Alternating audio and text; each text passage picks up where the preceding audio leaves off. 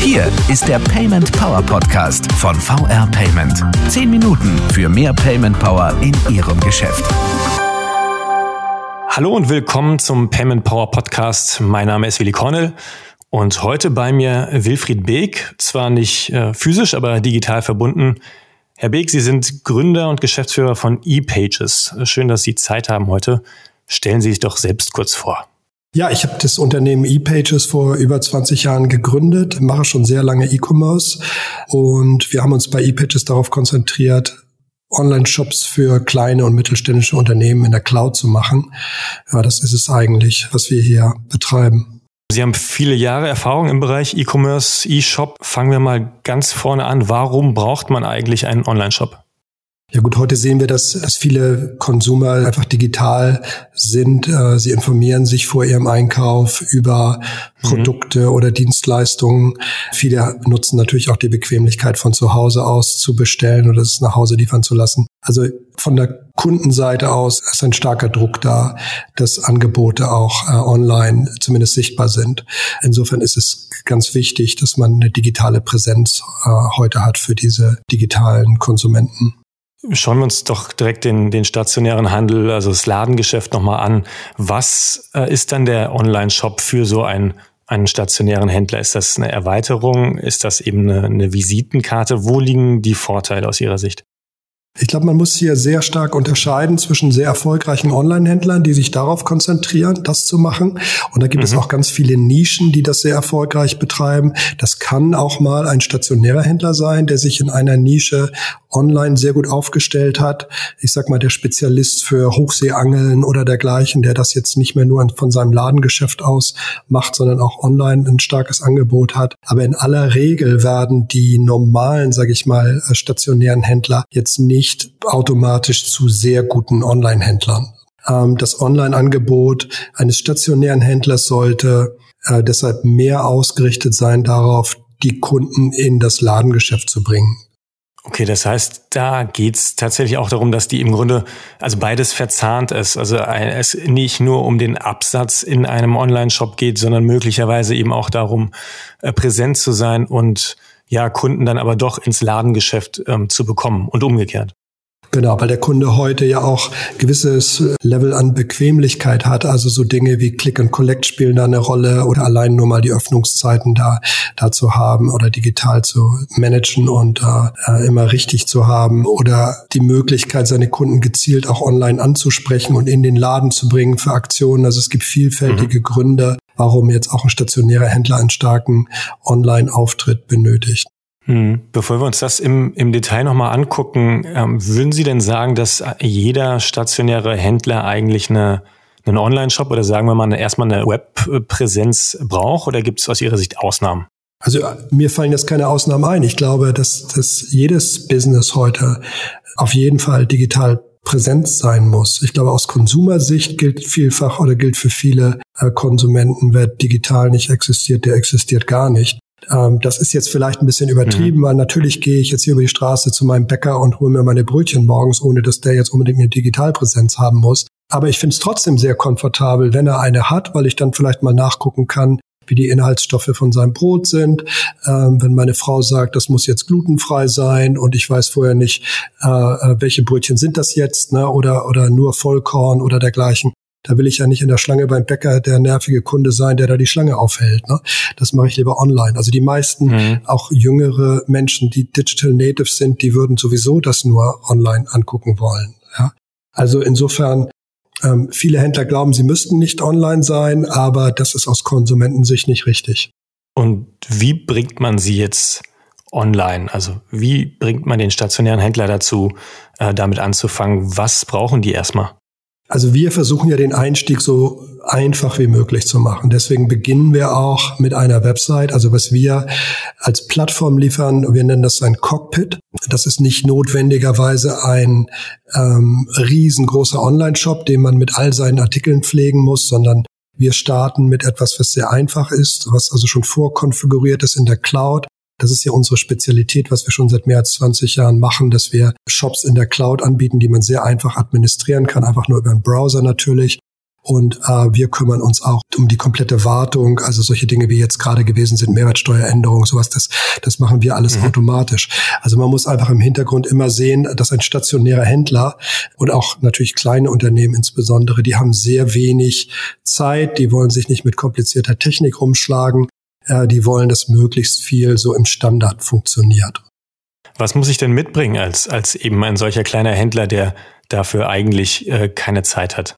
ich sage immer, die Leidenschaft für, für, für die Sache muss man mitbringen. Ne? Wir brauchen jetzt, man muss nicht, wenn man unseren Shop bedient oder unser Cockpit bedient, irgendwelche Programmiersprachen können oder HTML oder was, was der Himmel. Man muss sich auch nicht unbedingt super gut auskennen mit der Frage, wie werde ich jetzt top auf Google gerankt. Wir versuchen da möglichst viel automatisch zu machen. Ne? Aber wir können natürlich nicht, was wir nicht produzieren können, ist die Leidenschaft für das Produkt. Die muss man mitbringen und, äh, und ja. die muss ich dann ja. auch in der Website irgendwo äh, widerspiegeln. Das heißt, ich brauche vor allen Dingen eine gute Geschichte. Äh, ich brauche ein bisschen ein Händchen dafür. Äh, was wollen meine Konsumer eigentlich auf meiner Website? Was suchen die da? Ne? Sie haben eingangs schon gesagt, dass es äh, Ihnen dort vor allem auch um KMU geht, eher kleinere Händler. Vielleicht skizzieren Sie noch mal so in ein, zwei Sätzen, was eigentlich die Idee hinter ePages ist. Ja, uns gibt's ja schon seit über 20 Jahren. Wir waren die ersten, waren das erste Softwareunternehmen, das Online-Shops, wie man heute sagt, in der Cloud angeboten hat. Also äh, man braucht nichts anderes als einen äh, Browser, um den Shop administrieren zu können. Und wir haben deswegen immer schon äh, kleine, also KMUs, kleine Händler äh, beliefert und haben da sehr viel gelernt, auch über die Möglichkeiten, die kleine Händler haben. Deswegen ist unser Shop auf der einen Seite, zwar hat er viele Feature und ist umfangreich und, äh, und bietet moderne Websites, aber auf der anderen Seite ist er auch sehr nutzerfreundlich, also mhm. sehr einfach zu bedienen. Äh, Herr Beek, Sie haben zusammen mit VR Payment äh, und im Rahmen der Aktion Stay Open ähm, ja eine, eine Initiative gestartet. Was ist das? Worum geht's? Für wen ist es gedacht?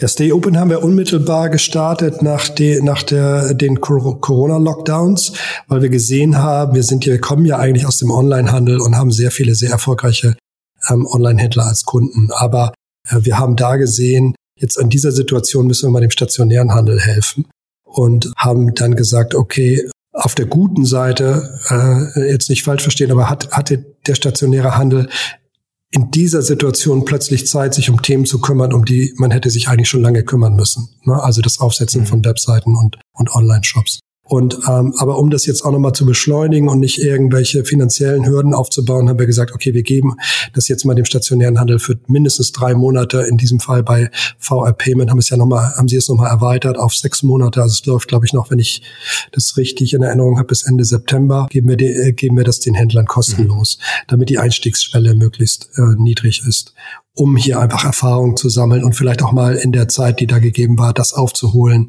und mit dem Medium äh, zu lernen und zu schauen, bringt, was bringt mir das? Ne? Also aus Ihrer Sicht jetzt nicht nur Kompensation in der Corona-Zeit und eben um Ausfälle ähm, abzufedern, sondern durchaus auch mit einer langfristigen Perspektive. Genau, ich glaube, das merken wir ja alle, ne? nicht nur da in der Hinsicht, als dass wir plötzlich alle wissen, wie man mit Videoconferencing umgeht, was man sonst vielleicht äh, in dem Ausmaß nicht gemacht hätte, aber auch viele andere Dinge sind einem jetzt, glaube ich, auch gerade im Handel schmerzlich bewusst geworden, dass man eben keine digitalen Kanäle mhm. zu seinen Kunden hatte oder äh, einige hatten sie ja, aber für die, die es nicht hatten, wurde es dann sehr äh, schmerzhaft, weil sie gar nicht mehr wussten, wie sie mit ihren Kunden kommunizieren können. Herr Beck, abschließend und aus Ihrer langjährigen Erfahrung heraus, wie haben sich Online-Shops ähm, verändert? Was sind Ihre Beobachtungen und Eindrücke und auch welche neue Möglichkeiten ergeben sich daraus jetzt in der, in der Zukunft? Also die größte Veränderung, die wir jetzt, sag mal, in den letzten Jahren gesehen haben bei Online-Shops, war sicherlich, äh, dass, dass sie auf Mobilgeräten genutzt werden. Ne? Oder mhm. heutzutage wird fast jeder Online-Shop zu mehr als der Hälfte von, von Smartphones aus aufgerufen. Und das war so die stärkste Änderung, die wir in, in den letzten Jahren gesehen haben. Aber natürlich auch die, die äh, Bequemlichkeit, mit der man ähm, in, im Online-Shop einkaufen kann. Und dazu gehört auch, wie wir es sagen, im Checkout, also beim, im Warenkorb, ähm, die schnelle Aktivierung von, von verschiedenen Payments. Und da kommen wir wieder zurück auf das, was, was wir gemeinsam mit VR Payment gemacht haben, die Integration dass, ähm, dass digitale Bezahlmethoden da einfach ähm, immer integriert sind und auch eine breite Auswahl ist für den Endkunden unter seinen präferierten Bezahlmethoden da auszuwählen.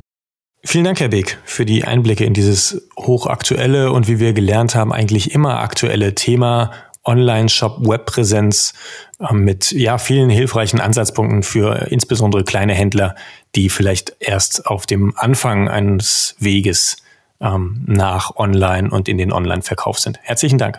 Ja, sehr gerne. Vielen Dank. Und äh, vielen Dank auch an alle, die uns zugehört haben. Und wenn Sie, liebe Zuhörer, weitere Payment-Themen oder Fragen haben, die wir hier im Podcast behandeln sollten, dann schreiben Sie uns die gerne, melden Sie sich gerne auf Twitter unter dem Hashtag PaymentPower oder direkt per Mail an podcast at paymentpower.de. Machen Sie es gut und bis in 14 Tagen. Das war der Payment Power Podcast von VR Payment. Wenn Ihnen der Podcast gefallen hat, bewerten Sie diesen Podcast bei iTunes und teilen Sie ihn mit Ihren Freunden und Kollegen. Der VR Payment Power Podcast. Zehn Minuten für mehr Payment Power in Ihrem Geschäft.